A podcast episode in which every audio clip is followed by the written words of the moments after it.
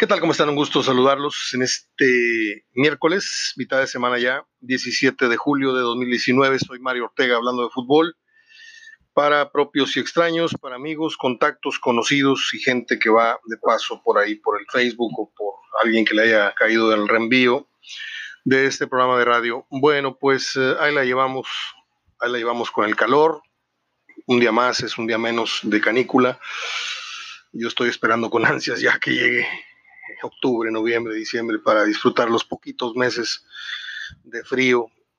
Este, dígame, dígame honestamente, yo sé que hay gente que no tolera el frío y, todo esto, pero somos mayoría los que a lo mejor sentimos que del frío se puede uno tapar y del calor qué. El calor te puedes bañar 20 veces y sigues estando empapado.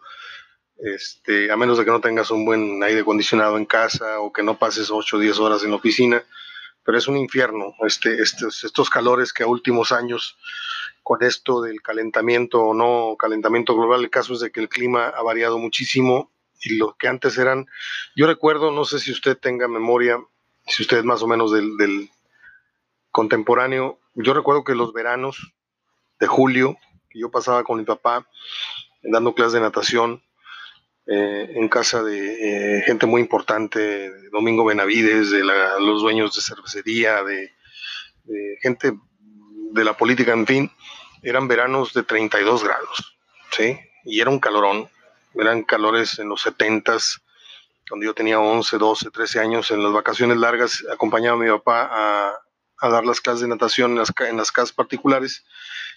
Y, y se fue moviendo, se fue moviendo el clima a un grado de que hoy aplaudimos los días que tenemos 36, 37 y estamos cruzando los dedos porque no sean muchos los eh, días de 40, 44, 45 como todavía está por venir, porque lo más fuerte de la canícula está por venir todavía. Bueno, eh, tengo tres, las dejo para el final.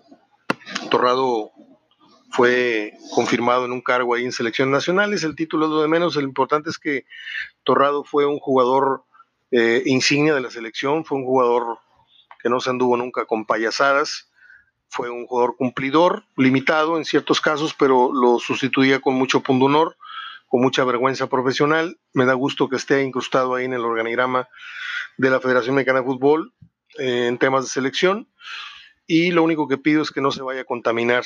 Digo, no es nuevo su, su puesto, eh, no, no, tiene 15 minutos en el cargo, eh, como quiera que se llame hoy día, ya viene cumpliendo de varios meses para acá eh, funciones ahí y es importante tener a alguien, primero que haya tenido representación importante como seleccionado, segundo que tenga ese feeling del jugador eh, todavía. Y tercero, que no, repito, se contamine de intereses y que no jale, eh, llegado el momento, más para el lado del directivo que para el lado del jugador. Ojalá y la inclusión de Gerardo Torrado a la larga, aunque luego no, no se le da crédito, a la larga traiga eh, buenos dividendos. Es como el asistente de un entrenador. ¿Quién se molesta en mencionar a un asistente en los éxitos o en los fracasos de un equipo? Usted sabe lo que hace un Hugo Hernández, por ejemplo, con el Tuca Ferretti, hasta dónde eh, influye en decisiones, en parados tácticos, técnicos. O sea, nunca hemos sabido hasta qué grado. Eh, lo que sí sé es que Mejía Barón, sí, ese sí, este, sí le habla al Tuca y el Tuca sí hace como que, Mejía Barón hace como que no, es que es muy terco, no. Mejía Barón habla y, el Tuca sí lo escucha, sí lo obedece.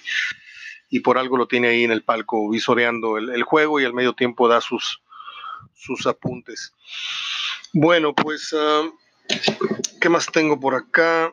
¿Es Stuani o es Jensen? Supuestamente de entre uno de estos dos nombres saldría el jugador, no sé si bomba o no bomba, que Monterrey traería. Mm, la mercadotecnia ha ido acuñando este término como la gran sensación que puedan traer eh, uno u otro equipo aquí o allá. No sé si en otras plazas también se le haya etiquetado ya con, el nombre de contratación bomba. Eh, creo que esto nace a raíz de la avenida de la bomba Ruiz Díaz, ¿no? Eh, lo que sí es una realidad es que Ah, esto es como comprar. Hay gente que compra marca, compra una bomba de, producto y hay quien compra el mismo producto en otra parte a menor precio. En el fútbol yo quiero equiparar un poco, no sé si pueda o si se asemeje eh, el término, porque yo lejos de querer como aficionado, porque también soy aficionado eh, de uno y de otro equipo y de ninguno a la vez, eh, yo más que un hombre rimbombante que venga a, a, pantallar a, otros equipos de México, Guadalajara, a mí, me gustaría un jugador como Guiñac, porque Guiñac cuando vino, que por cierto se los vinieron a ofrecer, no fueron por él, esa es una de las cosas que no se le van a volver a repetir a Tigres en mucho tiempo, que les traigan un jugador tan, tan rentable, tan redituable, y que les haya caído así de la nada, que haya sido, haya venido a ser ofrecido. Eh, yo creo que cuando Guiñac llegó, nadie, absolutamente nadie, teníamos referencias de que seleccionado francés que venía de meter tantos goles, pero no habían traído a Mbappé, no habían traído a, a ninguna bomba como tal del fútbol europeo. Yo prefiero esos jugadores que llegan con un perfil no bajo, tampoco es un jugador de cuarta, el que la gente espera, no es un Cristaldo, no es un Albertengo, Albertango, no sé cómo se llamaba. Eh, se, trata de traer un, un Stuani que ya tiene muchos años jugando en Europa, que se supone que con lo que trae en el moral debe de, marcar diferencia importante aquí en México, o traer un jugador europeo como este eh, Vincent, ahora les digo su ficha, Vincent Jensen, eh, nacido un 15 de junio del 94, tiene 25 años en Países Bajos, en la ciudad de Hesch.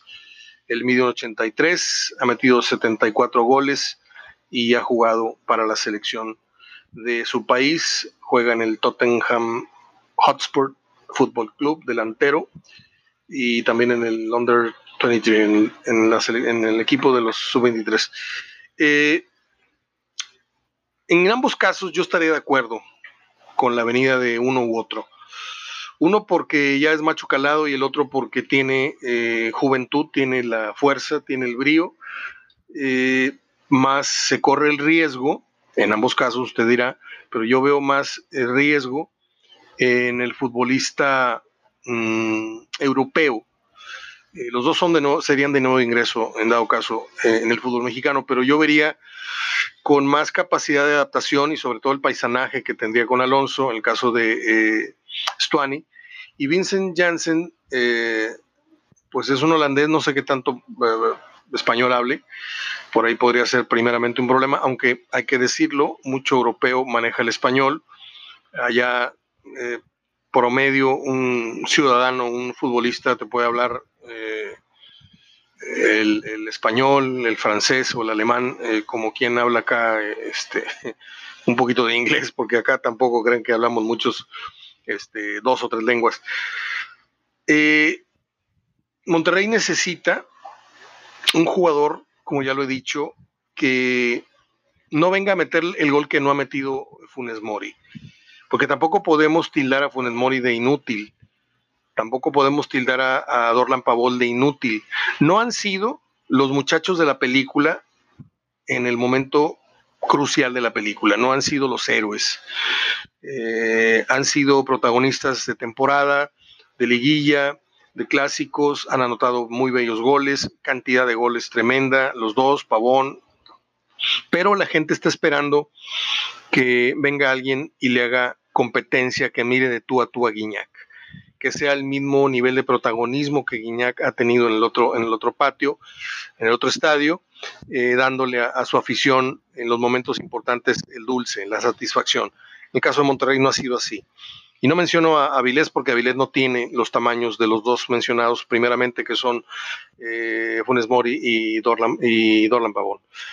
Eh, yo, de hecho, yo no sé qué está haciendo todavía Avilés Hurtado en el equipo, Ojalá y le vaya bien, tampoco lo estoy corriendo, pero ojalá y le vaya bien en esta nueva oportunidad que le están dando después de el terrible bajón que dio luego de fallar el penal en la final contra Tigres. Eh, ojalá y sea ya uno de estos dos, porque si salen con una novedad y salen con un jugador de la mitad de la experiencia y la mitad del costo y la mitad de todo, la gente se va a sentir bastante, bastante, uno, defraudada, dos, medio irritable, más irritable todavía, y se va a retratar en las entradas. A mí realmente me importa muy poco el tema, yo no soy promotor de los equipos, ni ando viendo a ver cuántos equipos, ni, ni le ando dando yo a usted los costos de nada. Eh, el abono ahí está, investigue usted cuánto vale, si están caros, baratos. Alguna vez lo mencionaremos, pero no hacemos programas y ni mencionamos 15, 20 minutos el tema. Eh, a mí lo que me interesa es que Monterrey mmm, se sacuda un poco esa, esa, malaria, esa mala suerte que ha tenido, porque eh, ha tenido ediciones, ha tenido temporadas con Mohamed, con este, con el otro, que han sido eh, memorables, pero que no han coronado.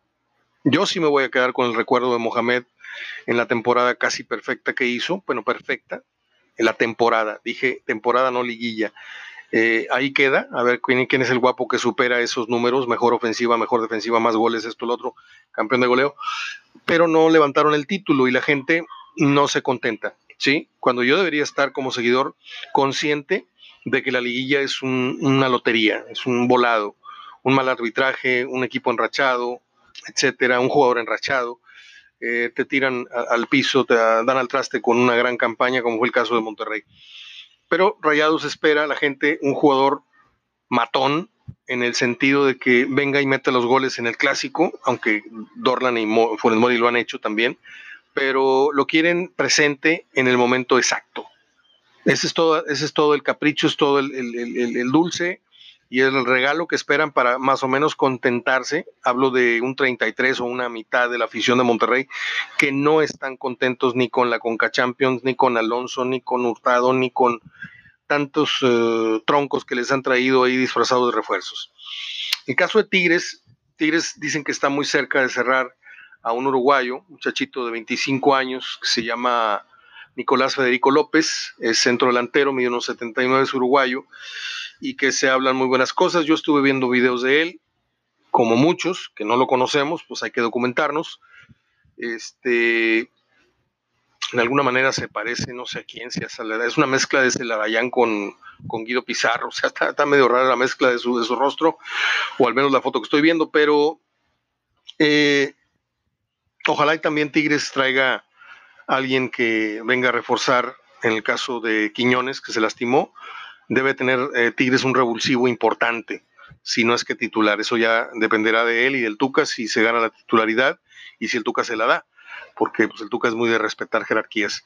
Eh, yo no creo en eso. ¿eh? Yo creo que si un muchacho de 20 años, 22 años hace dos, tres buenos partidos, no tienes por qué sentarlo si el titular ya se alivió. Yo no convengo con esa, esa ideología, aunque la gente de fútbol que, que, conozco y con la que convivo y, y, trato diario me dicen, Mario, hay códigos que, que te dicen que el titular es el titular y el otro hasta que no lo demuestre ya con mucha regularidad. Yo creo que cuando un jugador se enracha, le tienes que apoyar esa racha. Ya cuando se apague, bueno, le dices, ¿sabes qué? Vente para acá, sigue aprendiendo. Tu momento de gloria ha pasado y seguimos entrenando y seguimos este, aprendiendo desde el banquillo y entrando en relevo. Así yo uh, operaría como si fuera un entrenador, pero no lo soy, entonces me callo. Eh, el inicio de la temporada, hacíamos un repaso hace rato en el programa que tuvimos para la gente de Houston, que usted puede escuchar a la una de la tarde y que puede escuchar eh, y ver. Aunque no, no, hay nada que ver, ¿no? es una señal en vivo en una cabina pero si usted quiere saber de lo que se habla en el programa de radio que tenemos en la 920 de Houston, Texas, de lunes a viernes a la una de la tarde, puede ir a mi página HDF o al grupo HDF. ¿A qué broncón traigo yo con gente ahí en mi página personal? Ahorita les cuento. Eh, y ahí puede ver usted el programa o escucharlo más bien, eh, la emisión radiofónica que hacemos de Hablando de Fútbol en los informadores del deporte en Houston. Ahí nos explayamos, nos extendemos a gusto en varios temas con la hora de programa que tenemos. Um, les iba yo a decir el problema que tengo en Facebook, porque así como ustedes aquí me dan permiso de hablar de trivias o de trivialidades, trivialidades dije, de cine, de televisión, de alguna situación, yo raras veces, y por respeto, ahí sí, por respeto al corte del programa, no me meto en temas ni religiosos ni políticos. Este, por ahí de repente se me sale una, ironía, un sarcasmo y, ya, hasta ahí. Pero en, mi página eh, he opinado mm, de ciertos temas y he dejado clara mi postura en ciertos temas y la gente se enoja, como si yo no, tuviera derecho a opinar y la gente me contesta, me dice, yo pensé que esta era una, página política, no una, página de deporte, no de, no, de política. Y yo les contesto, ¿y no has leído también de música? ¿No has leído que publico por ahí? Ayer publiqué el aniversario 71 de Rubén Blades, publiqué alguna experiencia con él, alguna anécdota, publiqué una canción muy interesante, por Prohibido Olvidar se llama, grabada en el 91 y con una vigencia eh, impresionante al día de hoy. No les molesta cuando publico una efemérides del rock o de la música en general, de la música disco. No les, no les enfada cuando recomiendo una película de cine, cuando publico algún recuerdo de, mi pasaje como eh, reportero y narrador de box en Las Vegas. Eso no les molesta, ¿verdad? Pero si, si hablo del sargazo y si hablo de, de que tal cosa está pasando con, con, con los políticos de hoy, la gente se molesta y me, reprueban totalmente y, me insultan, este, porque decirle a una persona eh, mala leche, como me lo dicen por ahí, este comentario que hiciste es de mala leche para con el presidente. En primer lugar, yo no le diría mala leche a alguien que no conozco. Segundo lugar, la gente utiliza el término mala leche venido del fútbol. No es que sea una entrada de mala leche, pero si se van ustedes al origen horroroso de la expresión mala leche, estás insultando a tu madre. ¿Sí? Porque quiere decir que bebiste, mamaste del pecho de tu madre mala leche. ¿Sí? Y es una, una ofensa tan grave como una mentada de madre para mí. Ahora, si alguien me lo dice previa amistad, previo conocernos, previo tener una, una cotidianidad, yo puedo entender que no me lo estás diciendo en el estricto sentido de la, de la frase, de la expresión.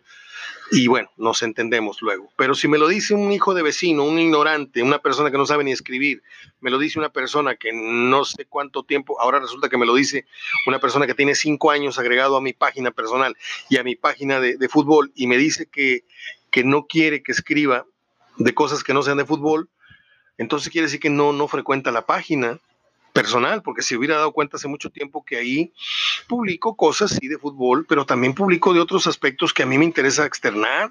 Tengo un punto de vista del clima, del calor que está haciendo, del tráfico, del choque, de la carambola que hubo en Garzazada, de muchas cosas que no tengo permiso o que tengo que abrir una página que diga Mario Ortega Ciudadano. O sea, no puedo abrir una página con, con mi perfil periodístico, una foto mía con un balón que diga Mario Ortega HDF o tengo que publicar todos los días. Esta página no es exclusiva de fútbol, para eso está la página HDF y el grupo HDF y, esto es eh, página personal. Eh, voy a terminar por eliminar a muchos contactos a los cuales les molesta, amigos y no amigos, ¿eh? Porque mis amigos saben perfectamente que no somos amigos por el Facebook, somos amigos por otras cosas. Yo a mis amigos los llevo en el corazón, no los llevo en una agenda ni los llevo en un Facebook. ¿Sí? Entonces, para evitarnos problemas, roces innecesarios y situaciones que a veces lesionan mucho y terminan a veces con amistades, voy a dejar a mis amigos que me ven a mí como el analista, el comentarista, los voy a dejar en las páginas de Facebook. Y a mis amigos que no me han hecho ningún reclamo, Oigan bien lo que estoy diciendo, porque el que avisa no es traidor. A mis amigos que no me hacen ningún reclamo, a los que les incomoda, pero que no me dicen, oye, güey, no hables de eso, porque no, yo pensé que tú, los que son prudentes, los que son sensatos, los que dejan pasar el comentario que no les gusta, bueno, pues eso opina ese güey, pues ni modo. Y si les publico algo que les gusta, algún video, una cosa, pues ponen un comentario un like, qué bueno. Y si no, pues está bien, tan cuates como siempre. Pero si a ti te molesta que yo opine de este y de este y de este tema, entonces te dejo nada más en la página de Facebook. Yo agrego y agrego y agrego a todos los que me piden admisión al, grupo HDF, los agrego a mi página personal. ¿Con qué ilusa idea? Pues con la idea de tener a lo mejor a la vuelta de unos años eh, esa familiaridad de, de, estarnos leyendo y de considerarse ellos personas de mi confianza, porque de repente pongo fotos familiares, aniversario de mi papá, y eso no se comparte con, desconocidos, ¿eh? se comparte con gente que, tienes una cierta confianza. Pero hoy he tomado una decisión muy, muy drástica y se van a ir de mi página personal muchas personas, amigos y no amigos, ¿sí? Porque tengo 3.000, 4.000, no sé cuántos, de los cuales no tengo conversación con 3.500, con 2.500. Y con el millar de personas, unos son amigos que no jamás he estrechado su mano, y hay unos 200 que son amigos de hace 10, 15, 20, 5 años. Y de entre esos también hay amigos que se molestan porque no hablo nada más de fútbol. Todos se van a ir de mi página y se van a quedar nada más en el blog HDF de Facebook. El que avisa no es traidor. Y no digo nombres, ¿sí? Pero le hablo al comunicador, le hablo a la familia, le hablo a la matraquera de, las chivas, le hablo a, a muchas, muchas personas, a gente de micrófono y a gente que se siente hecha mano, etc. Un día como hoy nació Donald Sutherland, hablar de Donald Sutherland, ya mejor ni les hablo del calendario, porque ya me molesté. Ya terminó. Donald Sutherland es el papá de Keith Sutherland, el que hizo la serie de 24 en Fox. Eh, él es un gran actor, gran, gran actor. Tan gran actor como Robert De Niro, tan gran actor como Al Pacino, tan gran actor como el que me digan. Eh, él ha hecho películas muy, muy importantes. Hizo 12 al patíbulo. Si usted no vio 12 al patíbulo y ya pasa los 50 años, no sabe nada de cine. ¿eh? Hizo eh, Jinetes del Espacio, la hizo con uh, Clint Eastwood, la hizo con James Garner. ¿Quién más sale ahí? Eh, Tommy Lee Jones, Tommy Lee Jones se llama. Este. Y él mismo. Hizo. Hizo una con Will Smith, se llama Seis grados de separación. Ah, hizo una con su hijo, Forsaken, se llama, es de vaqueros.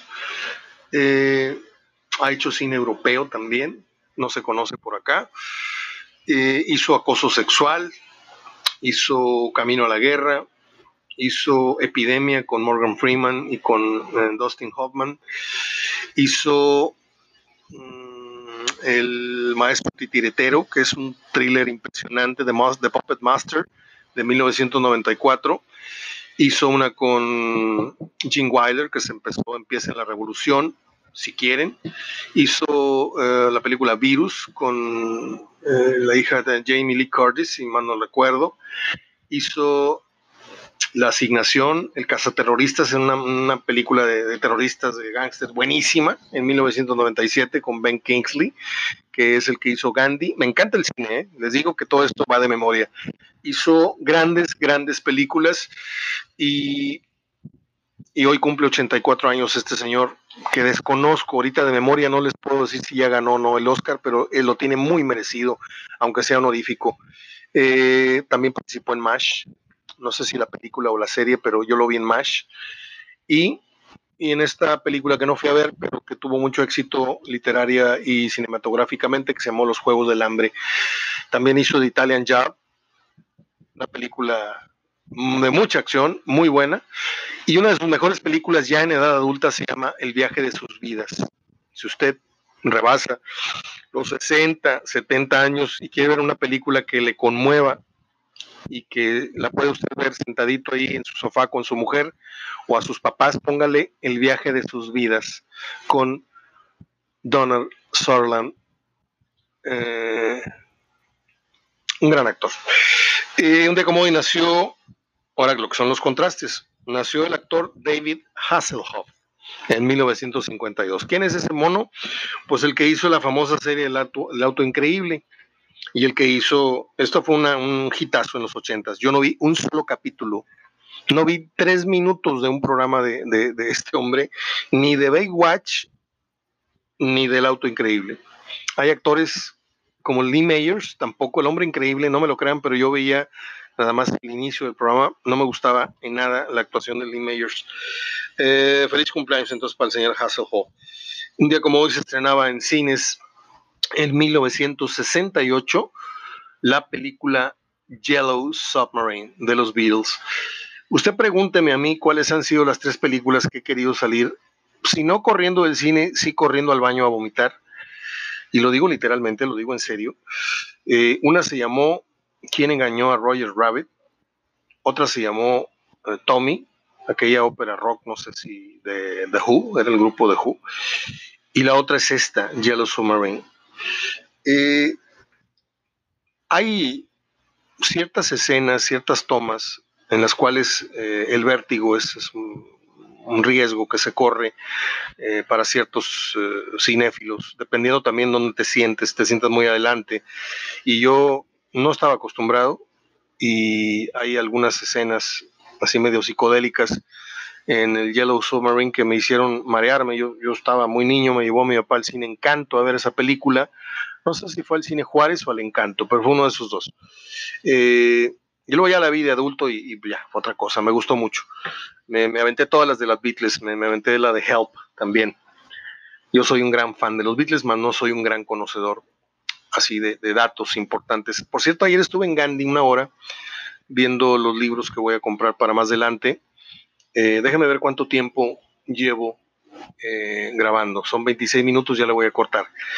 Si recibo, fíjese bien, si recibo cinco comentarios de cinco lectores que quieran cinco recomendaciones para comprar eh, un libro, les digo todo lo que le tengo que decir que vi ayer en Gandhi como novedades y que yo voy a comprar. Les dejo un gran abrazo de gol. Soy Mario Ortega hablando de fútbol, eh, de avisos, de gente que voy a eliminar, de lecturas que quiero recomendar y de temas de fútbol que usted gusta. Ojalá y les haya gustado el programa de hoy. Hasta mañana.